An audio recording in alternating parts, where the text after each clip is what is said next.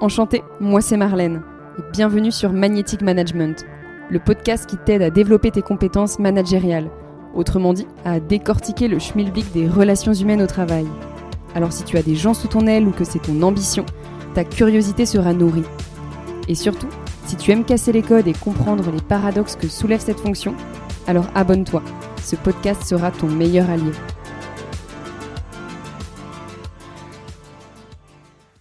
Justine Rouxel est directrice du dispositif d'appui à la coordination dans le Maine-et-Loire. Mais avant d'arriver à des postes de direction, Justine a démarré sa carrière en tant qu'infirmière, puis chef de projet, cadre de santé, où elle a eu à gérer plus de 50 personnes à 25 ans. Aujourd'hui, donc, elle dirige le DAC, où ils sont une bonne trentaine, et c'est un dispositif qui est à destination des professionnels de santé qui rencontrent des difficultés de prise en charge de personnes souffrantes ou en situation de vie complexe. Le but est de les aider à favoriser le maintien à domicile. Sur le sujet du management, Justine affirme que 80% s'apprennent sur le terrain, et surtout qu'il y a une part d'inné, de savoir-être, qui ne s'invente pas, que manager l'humain demande de la persévérance, de l'écoute et de l'agilité, surtout quand les équipes se retrouvent face à des changements directionnels. On touchera également à des sujets plus complexes, tels que le présentéisme, la santé mentale des dirigeants ou encore les travers du copinage. Je ne vous en dis pas plus et vous souhaite une belle écoute. Bonjour Justine. Bonjour Marlène. Je suis très contente de te retrouver sur Angers aujourd'hui. Justine et moi avons partagé une année de Master 1 ensemble dans le droit de la santé. Pour le coup, Justine a poursuivi et moi non. Et depuis six ans, bah, les choses ont bien évolué et on va pouvoir en discuter ensemble. Avant tout, Justine, tu vas peut-être être étonnée de cette question, mais j'aimerais que tu nous partages le caractère, le tempérament que tu avais toute petite. Oh là, ça commence bien. La question n'est pas si simple. Euh, comment me décrire toute petite? Je dirais que j'étais une petite fille très vive, beaucoup d'énergie, euh, toujours euh, à chercher aussi le contact des autres. Il paraît que je ne pouvais pas jouer seule quand j'étais petite. Il fallait toujours qu'il y ait du monde autour de moi. Et puis euh, voilà, quelqu'un assez de dynamique et qui arrivait très peu à se poser, au grand désespoir de mes parents. est-ce que tu savais déjà assez jeune le chemin professionnel que tu avais envie de suivre? Bah, c'est aussi une bonne question parce que je trouve que c'est pas évident d'y répondre quand on est jeune et euh, on a parfois une perspective de carrière ou de métier qui finalement euh, n'est pas celle qu'on aurait voulu en tout cas tout petit. Euh, moi, je voulais être sage-femme. voilà, c'était un métier qui me plaisait, être au contact des bébés, dans le bien-être aussi, et puis, et puis je pense que le côté relationnel aussi qui me plaisait beaucoup.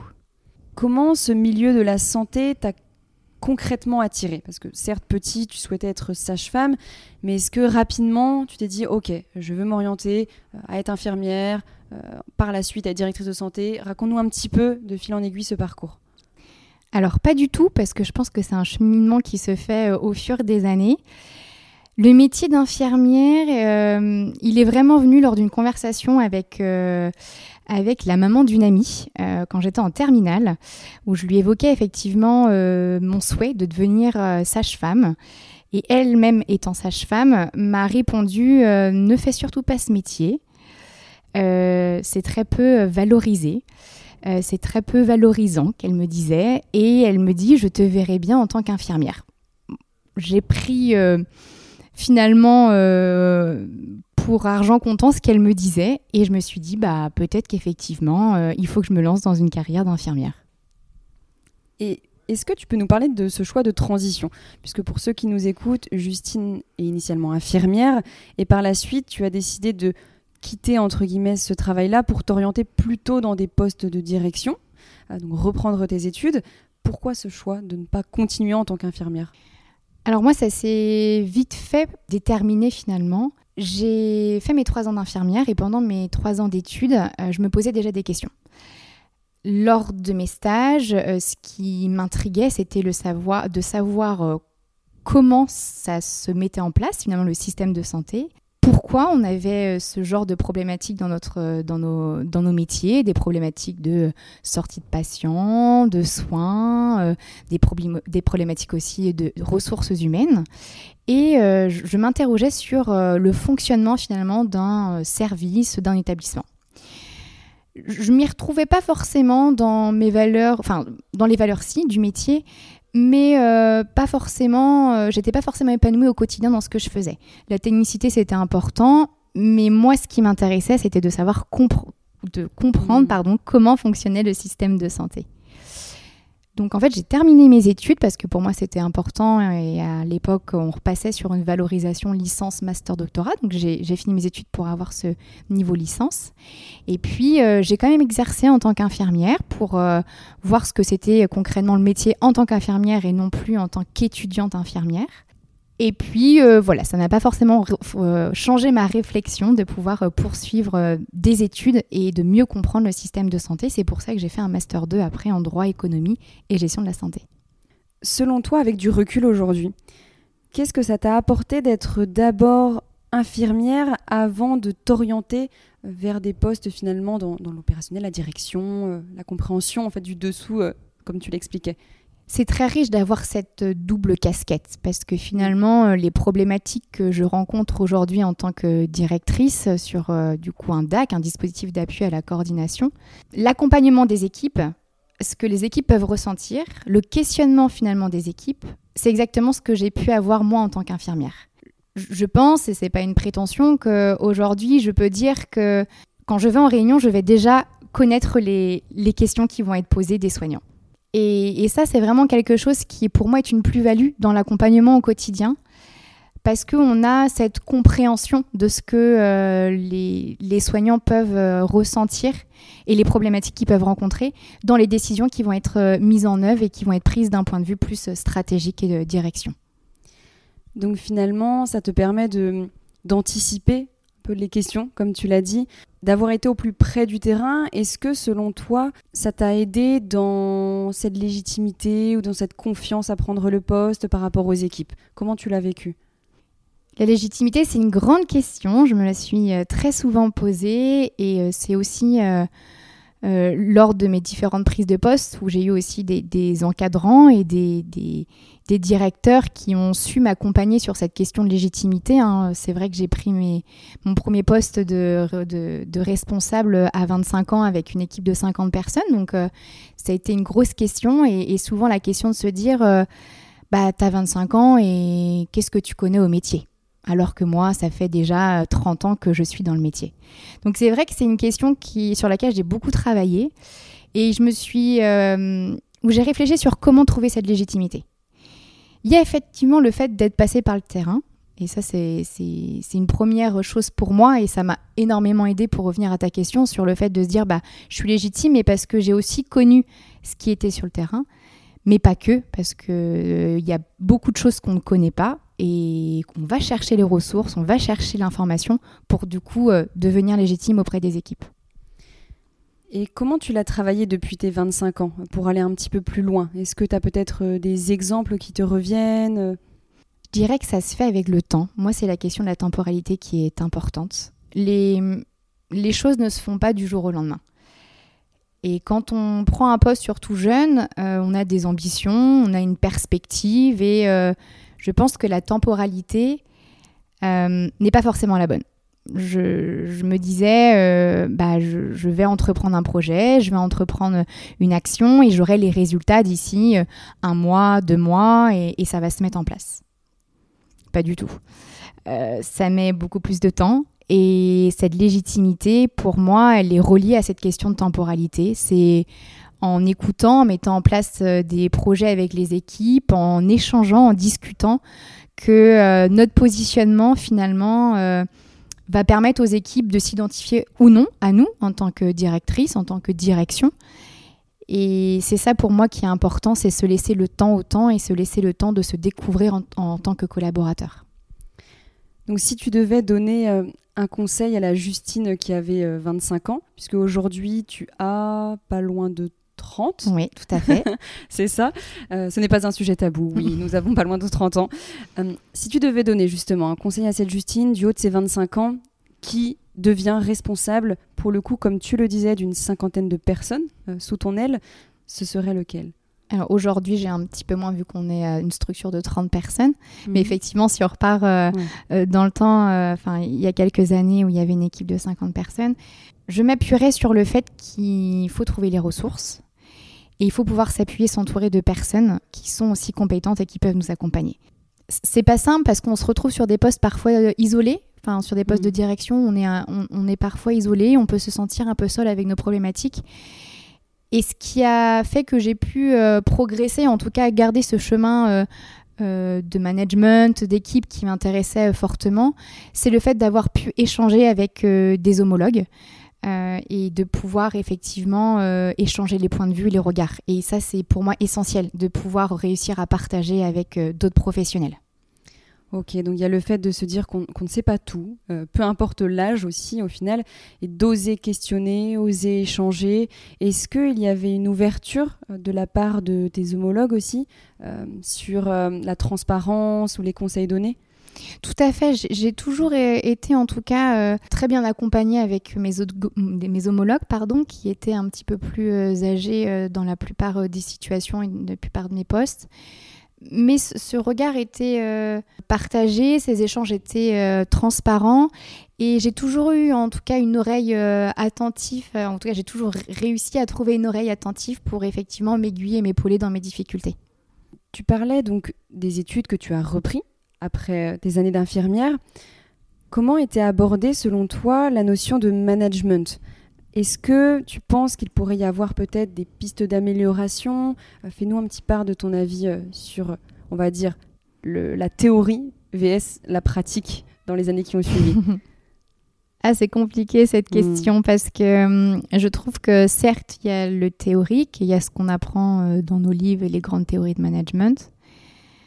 Mais avant tout, euh, je ne sais pas si je, peux réellement le dire, mais pour moi, le management, c'est 80% euh, finalement de pratique de ce qu'on est nous, du mm. savoir-être.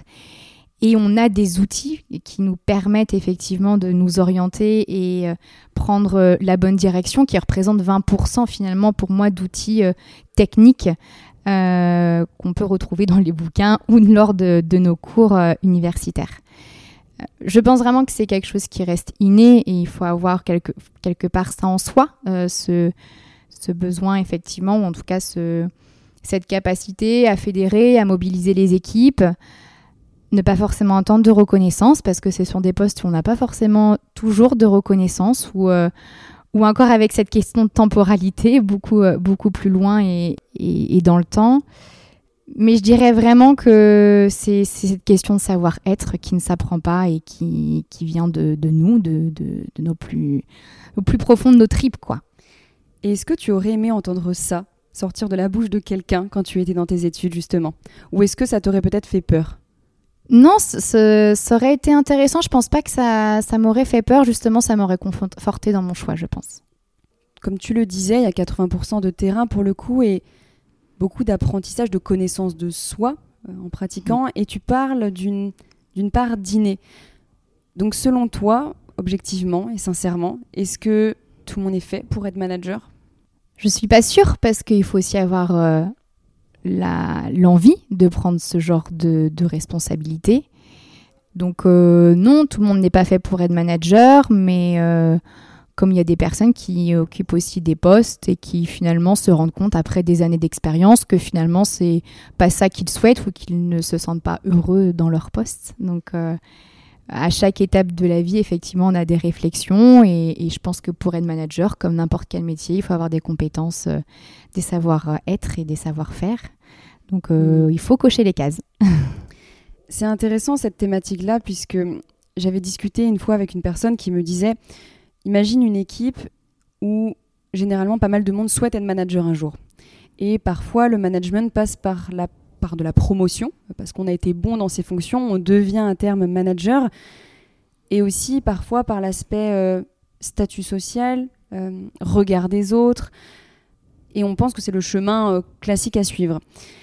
Mais finalement, si on demandait aux gens, écoutez, il n'y a pas de différence de statut, il n'y a pas de différence de salaire, par contre, c'est juste des lignes de poste différentes. Est-ce que tu souhaiterais manager une équipe? Et c'est là où c'est intéressant parce que ça répond à la question pourquoi je veux devenir manager? Et comme tu le disais, il y a le savoir-être, le savoir-faire, l'envie peut-être aussi euh, d'aider naturellement les autres. Donc toi, selon toi, au-delà de l'aspect euh, statutaire, peut-être rémunération supérieure, ce qui n'est pas toujours, toujours le cas parfois selon les, mm-hmm. les boulots, quelles sont, on va dire, les trois principales qualités pour se dire je pense que je peux être un bon manager?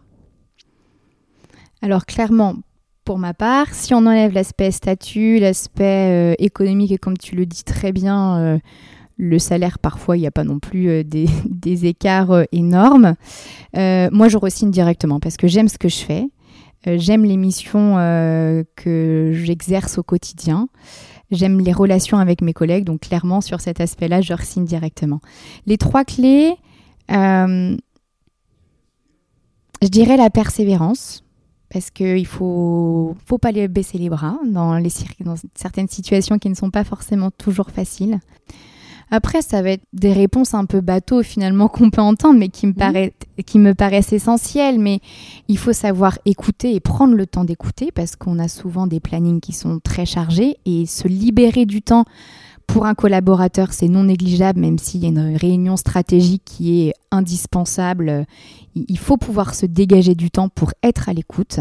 Et je dirais aussi euh, cet aspect d'agilité. On parle beaucoup aujourd'hui de management agile, et ça, je crois complètement cette théorie, de pouvoir s'adapter en fonction euh, finalement des injonctions qui peuvent parfois nous être données de nos tutelles, des injonctions aussi ministérielles, et puis euh, finalement la réalité de terrain et ce qui se passe, et aussi les envies de nos collaborateurs.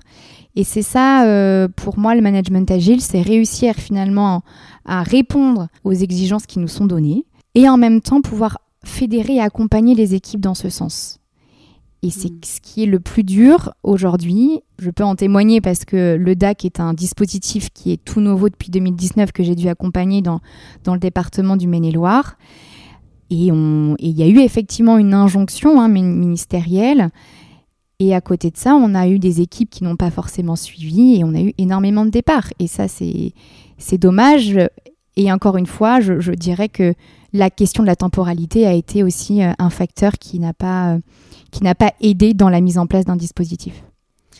C'est intéressant et on va revenir sur euh, ces problématiques-là. Je rebondis juste avant sur ce que tu as dit. Ça va peut-être être bateau, être simple, mais peu importe le sujet, dans la vie, parfois, on cherche toujours plus complexe. Des outils supplémentaires, dans un jargon, parfois à dormir debout, et on oublie les fondamentaux, les bases.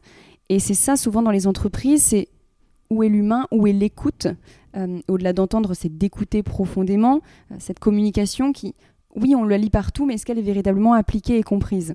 Donc il n'y a pas de, qualité bateau pour le mmh. coup, parce qu'au contraire, c'est les choses les plus bateaux euh, qui sont essentielles à se remémorer. Et c'est pareil, par exemple, dans le sport, je prends un, parallèle totalement autre. On cherche toujours des méthodes d'entraînement parfois très complexes, on voit des choses très pointilleuses, on a envie d'aller toujours plus haut, toujours plus loin, et on oublie les classiques. Euh, les bases, la régularité, la constance, faire du volume, etc. Et c'est pareil dans le métier du travail aussi. Donc l'écoute, même si c'est bateau. Également sur l'aspect persévérance que tu as souligné, ce mot est important parce que ça rebondit sur le fait où tu me disais, peu importe, moi je resigne, parce que j'aime ça profondément. Et la persévérance, elle vient quand on aime ce qu'on fait. Euh, c'est pas une qualité d'être persévérante, parce que si on n'aime pas ce qu'on fait, on n'est pas persévérante si on aime ce qu'on fait, là, on va devenir persévérante. Donc, parfois, selon le métier que l'on fait, se dire oui, mais j'arrive pas à persévérer, c'est que ça souligne quelque chose d'autre euh, derrière pour le coup. Donc, la persévérance, c'est plus une conséquence du fait qu'on est au bon endroit et qu'on aime euh, ce que l'on fait. Tu parlais juste à la fin de certaines problématiques. Pour toi, quelles ont été justement les problématiques les plus récurrentes auxquelles tu as été confronté avec tes équipes et qui t'ont pas mal challengé Alors, je dirais cette question de sens la question du sens, elle revient euh, dans tous les postes que j'ai pu exercer. Le pourquoi. Pourquoi on fait comme ça? Pourquoi on doit faire comme ça? Et qu'est-ce qu'on y met derrière notre accompagnement, notre prise en charge? Je, dirais vraiment le sens, et c'est, je pense, le mot que j'ai le plus utilisé euh, durant ces derniers mois euh, avec les équipes. Tu as un exemple, une histoire, une anecdote à nous partager, ou ça veut dire quoi tout simplement le sens pour toi? Alors c'est vrai que dans le cadre actuel, encore une fois, hein, je, parle de l'expérience euh, que j'ai euh, dernièrement euh, sur le poste de, directrice de DAC, on a effectivement une évolution de nos pratiques et beaucoup de professionnels m'ont dit mais je me retrouve plus dans ce que je fais. Je trouve plus finalement le sens et le pourquoi je le fais et pourquoi on doit modifier alors que ça fonctionnait bien auparavant. Donc je pense que c'est remettre aussi le contexte et de se dire pourquoi aujourd'hui on a aussi ces injonctions, qu'est-ce qui fait et d'essayer de les décortiquer pour euh, justement trouver du sens, pourquoi on, modifie aujourd'hui notre système de santé, donc avoir des, des clés.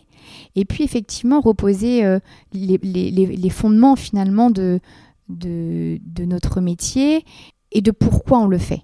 Et je pense qu'il y a, on peut toujours le faire avec le même entrain, la même énergie, euh, si finalement le but et l'objectif restent le même. parle justement de changement. Ce qui n'est pas toujours simple pour euh, des dirigeants, des managers, c'est quand on est confronté à un contexte où on se doit de changer, soit par sa propre décision, soit parce que euh, c'est une décision qui vient de plus haut, soit du gouvernement, de l'ARS ou autre. Comment tu l'amènes à tes équipes? Est-ce qu'il y a cette importance de transparence? Explique-moi comment tu l'amènes. Pour embarquer des équipes, il faut de la transparence. Et de toute façon, les équipes le sentent quand on cache des choses. Et c'est un argument, ou en tout cas euh, une modalité finalement d'accompagnement, la transparence, qui pour moi est essentielle et qui doit être présente justement pour pouvoir accompagner les équipes et pour qu'elles comprennent pourquoi finalement on est obligé de faire des changements parfois. Euh, parce que euh, on est obligé effectivement de, changer des modes d'organisation ou en tout cas se re-questionner sur nos pratiques, mais parce que effectivement derrière on a euh, des injonctions. Mais si on nous on ne le fait pas connaître aux équipes, euh, si finalement on ne transmet pas nos, craintes aussi en, tant que manager, hein, parce que je pense que c'est important aussi de pouvoir euh, transmettre ses doutes, ses craintes aux équipes pour qu'elles puissent comprendre, et eh ben on n'arrive pas à les embarquer et on ne prend pas le même bateau, on prend des chemins différents. Donc euh, cette transparence, elle est à mon sens importante. Après, j'émettrai des réserves parce que tout ne doit pas forcément être dit. Euh, comme finalement le secret professionnel et les informations qu'on doit partager entre patients, il y a des choses qu'on partage, ce qui est strictement utile et nécessaire à la prise en charge. Je pense qu'il y a des informations qui ne sont pas forcément utiles à transmettre aux collaborateurs parce qu'il n'y a pas forcément d'impact ou parce que euh, les choses ne sont pas encore décidées et que ça pourrait créer plus euh, d'anxiété alors que rien n'est encore statué. Est-ce que tu t'es déjà retrouvé face à une personne qui souhaitait, on va dire, dans ses actions hein, du quotidien, rester dans le mode à l'ancienne ou qui, par ses actions, voilà, tu as dû reprendre. Euh, est-ce que ça t'est déjà arrivé ou pas de vivre cette situation Une personne qui n'accepte pas, entre guillemets, le changement? Oui, il y, a beaucoup de personnes qui ont du mal avec les évolutions parce que il euh, y, a plusieurs choses dans, dans le fait de ne pas forcément accepter ou adhérer à un projet de changement. Je pense aussi que les personnes euh, euh, se confortent dans un mode d'organisation parce qu'elles le connaissent et qu'elles sont à l'aise, parce qu'elles savent qu'elles ont les compétences, elles connaissent, le circuit, elles se sentent à l'aise dans cet univers, dans cet environnement. Et parfois, le changement peut ramener aussi à des doutes personnels, de se dire est-ce que je suis euh, capable euh, de maintenir finalement euh, mes actions avec une certaine qualité, alors que je vais devoir faire autrement, que mon environnement ne sera pas le même, que j'aurai peut-être plus les mêmes soutiens, quand on parle vraiment d'organisation structurelle d'établissement, c'est vrai qu'on se pose la question de est-ce que je vais retrouver les mêmes ressources parfois. Donc je pense que euh, la question du changement, elle n'est pas évidente pour tous. Je pense que les personnes, euh, plus qu'elles ne pensent, ont les capacités internes pour faire face au changement. Mais ce sont effectivement, c'est le fait aussi de devoir euh, finalement sortir d'un cadre qui est confortable et de devoir se réexposer à un, environnement qui, est différent. Et maintenant, Justine, il y a un sujet qui m'intéresse et certainement aussi euh, les auditeurs qui nous écoutent. On a parlé tout à l'heure des qualités principales pour tendre à être un bon manager. Et maintenant, qu'est-ce qui est selon toi rédhibitoire ou à mettre euh, voilà, un red flag, comme on dit, une alarme, un drapeau rouge pour être un manager Qu'est-ce qu'il ne faudrait pas faire ou ne pas tomber dedans? Je te propose, Marlène, pour illustrer euh, ta question, de partir d'un cas concret. Euh, j'ai été effectivement euh, au sein d'une structure où, euh, où j'ai été confrontée à, du copinage, hein, pour y mettre des guillemets, où effectivement, dans une petite entreprise, finalement, nous avons des promotions en interne et on garde bah, des liens qu'on avait avec nos collègues en, proximité. Et j'ai pu constater du favoritisme des avantages pour euh, certains et pas pour d'autres, parce qu'effectivement, il y avait eu ce lien de proximité euh, avec les collègues. Je pense qu'il est important de pouvoir, quand on prend ces postes de responsable, d'encadrant, d'être impartial finalement dans le traitement qu'on peut avoir avec chaque collaborateur et ne pas tomber dans, dans ce format finalement de copinage. Et c'est quelque chose pour moi où, lequel je suis très attachée, auquel je suis très attachée, de pouvoir effectivement euh, appliquer les mêmes règles pour tout le monde au sein d'une entreprise.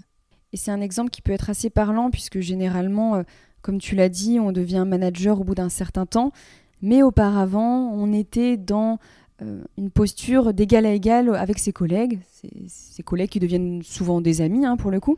Et quand on passe manager, c'est vrai que on peut plus mener les mêmes relations, ou du moins on peut mener les mêmes relations, mais il faut que ce soit d'égal à égal avec bah, de nouvelles personnalités qu'on appréciait peut-être moins auparavant, ou autres. Donc c'est intéressant euh, cet exemple-là, puisque ça peut être euh, un des travers dans lesquels on peut tomber éventuellement quand on passe euh, manager. Donc impartialité, comme tu l'as dit, et éviter peut-être du copinage. Ce n'est pas simple, mais c'est important de l'entendre.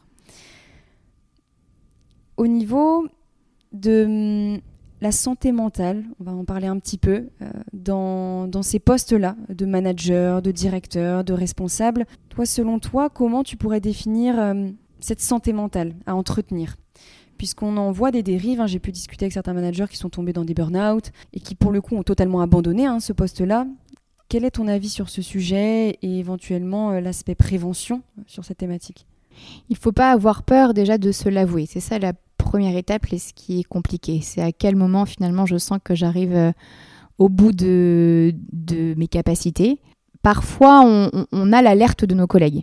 Et souvent, c'est compliqué de le voir seul. Donc ça, c'est la première chose, c'est réussir à s'écouter, même si c'est euh, très compliqué parce que souvent on le nie, qu'on est euh, dans une phase qui est très compliquée, où on a une surcharge de travail, où on commence effectivement à plus forcément avoir les idées lucides. Première chose, réussir à s'écouter. La deuxième chose, c'est euh, se connaître soi et trouver quels sont finalement ces temps de soupape, si je peux dire, ou ces temps de décompression. Quelles sont nos soupapes pour pouvoir euh, euh, finalement décharger toutes ces émotions qu'on peut ressentir au quotidien sur, sur ces fonctions. Et ça, c'est pas non plus facile à identifier. Euh, moi, je sais qu'avant, j'étais euh, une grande sportive, je faisais beaucoup de sport. Je ne trouve plus le temps d'en faire aujourd'hui. Et je sais que récemment, j'ai identifié que ça a été un levier pour moi et, j'ai recommencé euh, à, faire du sport et, et me dire que c'est essentiel, effectivement, de trouver ces temps de décompression et qu'il faut pouvoir se les accorder. Et ça veut dire aussi bloquer du temps dans son agenda et s'obliger à ne pas mettre de réunion trop tard euh, le soir pour pouvoir profiter justement de ces moments de décompression. Et est-ce que selon toi, au-delà de connaître ses limites, comme tu le dis, il peut y avoir un peu cet esprit de hum, d'excès de présence en fait, l'aspect, euh, le, présentéisme, voilà, j'avais perdu le mot, où certains vont se dire il faut que je sois le premier arrivé, premier parti, qu'est-ce que tu en penses? Ah c'est une grande question et c'est une très très bonne question parce qu'effectivement on est, dans, sur des modèles où, euh, où euh, le, manager, le directeur était premier arrivé, était le, était le dernier parti. J'avoue que j'opte pas trop pour ce... Pour ce euh, ce schéma, je pense que finalement, euh, on ne sera pas forcément productif si euh, on travaille 12 heures par jour. moi, je sais que j'apprends à, travailler de manière très intensive sur, sur ma journée de travail de 7 heures. Alors effectivement, c'est pas tout le temps 7 heures, mais disons que je m'accorde effectivement quand je suis fatiguée à me dire j'arrête là parce que de toute façon, je ne serai plus productive après. Donc ça sert à rien et même s'il reste des collaborateurs après moi, et ben c'est pas grave. Et justement, c'est que finalement, chacun organise son temps de travail comme il le souhaite. C'est quelque chose que j'ai mis en place dans, en tout cas quand j'ai pris mes, fonctions la directrice, j'ai voulu euh, permettre euh, aux collaborateurs aussi d'avoir cet aménagement de temps de travail. Donc il y a effectivement ce qui se fait de plus en plus hein, dans les structures où on peut aménager son temps de travail en 4 jours et demi, en 4 jours par semaine. Là, c'était euh, au sein de notre entreprise, c'est 4 jours et demi, mais ça permet effectivement d'avoir une souplesse dans notre organisation et je ne maintiens pas entre guillemets euh, cette, cette, forme de, de présence et d'être euh, tout le temps euh, voilà, au, bureau loin de là. Ok. Et ce que tu as souligné, c'est peut-être aussi le fait d'être souple, mais pour soi bien sûr, mais aussi avec ses équipes. Comme ça, tout le monde s'y mhm. retrouve pour le coup, puisque le manque de souplesse peut-être pour les membres de l'équipe ferait que il se braquerait peut-être davantage s'il voyait que toi, tu étais très souple. Je ne sais pas, hein, c'est une supposition. Mm. Euh, est-ce que, à ton sens, le fait d'avoir une souplesse réciproque des deux côtés, ça peut permettre d'éviter cet excès-là Bien sûr, et puis c'est ce qui se prône, ce qui se fait pardon de plus en plus dans les mm.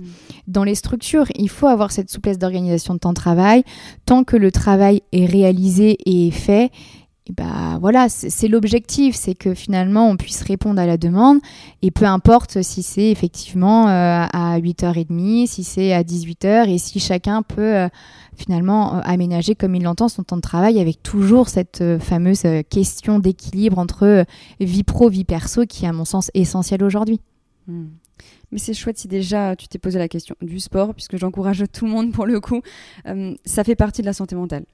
Tout à fait quand on sent qu'on commence à tomber dedans, c'est là qu'on voit qu'il n'y a pas que l'aspect physique du sport, mais il y a aussi bien sûr pour l'esprit. D'après toi, quels sont les plus gros challenges des managers pour les années à venir? Parce qu'il y a quand même un on en parle beaucoup, un changement euh, générationnel entre l'avant-après. On le voit que les personnes ne sont plus autant attachées à un CDI ou même à un CDD. À la moindre occasion, on se dit, bah voilà, je suis ce dont j'ai envie et je quitte l'entreprise. Quels sont dans ce cas les plus gros challenges pour les managers euh, dans les années qui arrivent? La question de, de l'attente. Parfois, en tant que manager, on, s'implique euh, d'une certaine manière dans notre travail et on attend de même de nos collaborateurs. Et c'est là où, on peut avoir euh, des, temps finalement de, déception parce que euh, on en demande autant à nos collaborateurs qu'on s'impose à nous-mêmes. Donc ça, il faut vraiment se dire que euh, chacun met l'investissement et l'énergie dont il a envie dans son métier parce qu'on ne travaille pas forcément avec peut-être la même dynamique, la même envie et que chacun voit met finalement son travail et dans son environnement et des priorités différentes. Il y en a certains, le, travail c'est primordial et, pour d'autres, ça sera que secondaire ou ça viendra en troisième ou quatrième position. Donc je pense qu'il faut pas... Euh, c'est la question de l'attente. Se dire qu'on ne pourra pas demander euh, à nos collaborateurs de peut-être s'investir de la même manière euh, en tant que dirigeant, en tant que, que manager. C'est intéressant ce que, ce que tu soulignes, puisque j'en avais parlé dans, dans un des posts que j'ai pu faire sur LinkedIn, ou quand j'avais mon entreprise L'Histoire dans l'assiette à l'époque, euh, j'avais eu deux jeunes stagiaires en fait qui travaillaient avec moi. Et c'est encore plus fort quand on est entrepreneur, c'est qu'on a une énergie qui est décuplée puisque c'est son entreprise. Et l'attente, elle est extrêmement présente. On estime presque que nos stagiaires euh, doivent être autant investis que nous et c'est une erreur en effet puisque le curseur n'était pas le même pour les deux. L'un était très investi mais parce qu'il sentait que c'était utile pour lui, qu'il montait en compétences et l'autre personne, ça ne voulait pas dire qu'elle n'aimait pas ce qu'elle faisait, c'est simplement que sa priorité numéro un n'était pas là, ça n'est pas son entreprise et il y a cet équilibre vie pro-perso, d'autres priorités, d'autres ambitions futures. Donc c'est vrai qu'en tant que manager, euh, on peut avoir des exigences telles envers soi-même, mais ce n'est pas le cas pour tout le monde. Mais ça ne veut pas dire pour autant que la personne n'est pas impliquée ou engagée, mais c'est juste un degré différent d'importance pour elle, quoi, tout simplement. Très intéressant, merci Justine. Tu te verrais où dans 10 ans? Elle est dure cette question. Donc quand tu auras 40 ans pour te le préciser. Euh, je n'ai vraiment en toute objectivité et en toute transparence plutôt, euh, je n'ai aucune idée de comment je me projette à l'heure actuelle. J'ai eu plusieurs euh, postes sur lesquels je suis restée un an et demi, deux ans. Là, je, je, pense que en un an et demi, deux ans, on voit certaines choses, mais on n'a pas le temps finalement euh, de pouvoir voir un projet de service, un projet d'établissement, de pouvoir euh, euh, s'engager sur du plus long terme. On arrive juste à, un moment de, l'histoire finalement de l'établissement. Là, ça fait un an et demi que je suis en poste, j'aimerais bien rester encore quelques années parce qu'il y a encore plein de choses à développer, plein de projets à mettre en place. Donc, tant qu'il y a encore des choses à mobiliser et, et à créer, je pense que voilà, il y a encore quelques années, en tout cas sur le poste actuel je, n'ai pas trop de projections, à vrai dire, en toute transparence. Je pense que je verrai effectivement avec euh, l'évolution aussi du contexte. Hein. La santé, ça, évolue beaucoup. On crée euh, de nouvelles choses. Il y a de nouveaux projets qui se mettent en place. Donc, ça se trouve dans cinq ans, je serai sur un projet qui n'existe pas aujourd'hui ou sur un établissement qui n'existe pas aujourd'hui, comme je le suis finalement actuellement, parce que ce dispositif, il est de 2009, donc 2019, pardon. Donc tu m'aurais posé la question euh, il y a quatre ans, euh, j'aurais pas pu me projeter sur ce, euh, dispositif qui n'existait pas aujourd'hui. Est-ce que justement, d'après ce que tu dis, c'est un peu l'incertitude, la nouveauté, le challenge inconnu aujourd'hui en fait qui t'anime dans ce métier? Je dirais que c'est bien résumé. Tu as raison avec ce que tu dis. C'est toutes ces euh, finalement ces critères qui font que euh, euh, c'est aussi très challengeant et très stimulant. parfois, l'incertitude fait peur, mais elle est aussi source d'adrénaline et ça peut effectivement, en tout cas moi personnellement, c'est quelque chose qui m'anime aussi. Parce que dans ton poste aujourd'hui, on en parlait en dehors du podcast vers quoi tu souhaites tendre Dans des choses où vraiment tu vas te sentir épanoui euh, Puisque comme tu l'as dit, c'est encore récent euh, aujourd'hui. Est-ce que tu peux un petit peu nous expliquer euh, ce vers quoi tu as envie de tendre et qui va t'animer dans ton poste de directrice? Tu veux dire au sein de la structure? Ouais, de la structure actuelle. Et d'expliquer d'ailleurs un petit peu la structure en quelques lignes pour ceux qui nous écoutent. Alors en quelques lignes, ça va être compliqué. Euh, c'est euh, un dispositif qui est départemental et qui est issu euh, de la fusion des réseaux de santé et des Maya. Alors disons que c'est des dispositifs pour les personnes de plus de 60 ans qui présentaient effectivement des problématiques de troubles cognitifs ou des problématiques de maintien à domicile et euh, dans lesquels, euh, pour lesquels on pouvait effectivement euh, venir en soutien, en accompagnement au domicile. Et là, il y a eu effectivement cette loi qui, donc, qui a fusionné ces dispositifs, mais qui a aussi modifié le public parce qu'auparavant, on était sur un public gérontologique de plus de 60 ans. Maintenant, on s'ouvre à tout âge, toute pathologie et on accompagne, euh, on n'a plus euh, finalement de, nombre de prises en charge. Hein. le quota finalement de, personnes prises en charge a disparu avec cette nouvelle loi. Donc euh, on a beaucoup beaucoup de demandes et on doit finalement accompagner d'une manière différente. Ça, c'est la première chose pour parler du dispositif, même s'il il y a énormément d'enjeux encore. Euh, il y a le fait aussi que ce dispositif trouve sa place parmi tous les dispositifs qui existent, qu'on trouve du sens aussi, qui on, ne travaille pas et on fait pas, euh, euh, on va pas mettre en place des actions que font déjà des partenaires où il y a déjà des, dispositifs qui mettent en place des actions bien identifiées. Donc il y a vraiment un enjeu de trouver sa place dans l'écosystème. Il y a un enjeu aussi de gouvernance parce qu'en fait on crée une nouvelle structuration. Donc euh, il y a un objectif euh, euh, de, créer. il y a eu tout un temps depuis un an de créer cette gouvernance et de comment on allait pouvoir impliquer les membres de la gouvernance dans, dans les orientations finalement que le DAC va prendre. Disons qu'aujourd'hui l'enjeu c'est de trouver de la d'avoir quelque chose qui soit plus clarifié parce que le cadre national d'orientation des DAC est très très large et maintenant il faut que sur le terrain, au niveau départemental, on puisse réellement identifier euh, les missions euh, du DAC pour que ça soit beaucoup plus lisible euh, pour les professionnels. Donc ça c'est la grande mission dans les mois et dans les années à venir et surtout que le dispositif soit connu euh, des professionnels de santé au sens large, parce que je le rappelle, en fait, le DAC est un dispositif à destination des professionnels de santé, sanitaires, médico-social et social, qui rencontrent une problématique de prise en charge. Tu as de quoi faire pour le coup. Exactement. On arrive à la fin de l'épisode, Justine, et il y a une question qui me tient toujours à cœur de demander. Quel conseil tu donnerais aux managers, aux futurs managers qui nous écoutent? Faut se faire confiance faut réussir à se faire confiance. Et c'est pas forcément toujours simple parce qu'on a de quoi douter. Il va y avoir des moments qui vont pas être euh, évidents à traverser, euh, notamment euh, avec tout ce qui est dialogue social, avec des départs, avec des professionnels qui ne trouveront plus forcément de sens et qu'on aura du mal à remobiliser. tant qu'on y met finalement du sien, quand je dis du sien, c'est un peu péjoratif, y mettre du sien, mais tant qu'on fait notre métier avec le cœur, avec ce qu'on est, eh ben on peut pas s'en vouloir d'avoir mis tout en œuvre et d'avoir réuni toutes les conditions pour que ça fonctionne. Mais il y a aussi beaucoup, il y a des succès, mais il y a aussi beaucoup d'échecs. Et on n'arrive pas forcément toujours à notre objectif. Donc euh, c'est aussi se dire, euh, j'y arriverai pas forcément tout le temps. Il y aura des petites victoires et il y en a eu plein. Et parfois on se sous-estime quand moi je regarde en arrière, je me dis mais me dis ça c'est pas ça, c'est pas bien, on aurait dû faire comme ci, on aurait dû faire comme ça. Et puis en fait, en prenant du recul, il y a plein de choses à côté qui ont pu être mis en place, où euh, les, les, collaborateurs se sont aussi épanouis, on sentit qu'il y avait une écoute. Et je pense qu'il faut, faut vraiment, euh, je dirais le mot de la fin, c'est se donner les moyens de notre ambition. C'est une grande phrase, mais il faut réussir en tout cas à tout mettre en œuvre pour qu'on puisse euh, atteindre notre objectif.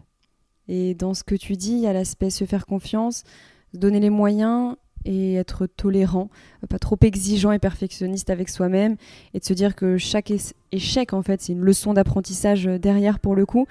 Et hum, c'est ça qui fait que demain, on sera forcément une meilleure version derrière pour nous-mêmes déjà, mais bien sûr pour nos équipes aussi. Euh, oui, tout à fait, parce qu'on accompagne aussi mmh. euh, les équipes et euh, ce qui fait sens dans notre travail, c'est aussi la relation humaine. Et euh, je pense qu'il n'y a aucun manager qui a dit, euh, qui s'est dit, ah, tiens, j'aimerais bien que mon équipe aille mal ce matin. Euh, donc je pense qu'on est tous dans une démarche malgré tout de bienveillance et, et aussi que les professionnels, enfin nos collaborateurs puissent s'épanouir humainement, professionnellement, mais aussi dans leur vie privée. Et je pense que c'est ça qui fera qu'on arrivera à, à, réunir toutes les clés pour, pour un épanouissement et un, et un succès. Merci beaucoup, Justine. Merci, Marlène. à bientôt. À bientôt. Merci à toi de nous avoir écoutés jusqu'ici et j'espère que le parcours de Justine t'a parlé et que ses conseils t'aideront dans ton quotidien. Et si tu as apprécié l'épisode, tu peux me laisser une étoile et me partager ton avis en commentaire, je t'en serai grandement reconnaissante. on se dit à très vite pour un nouvel épisode dans un tout autre univers.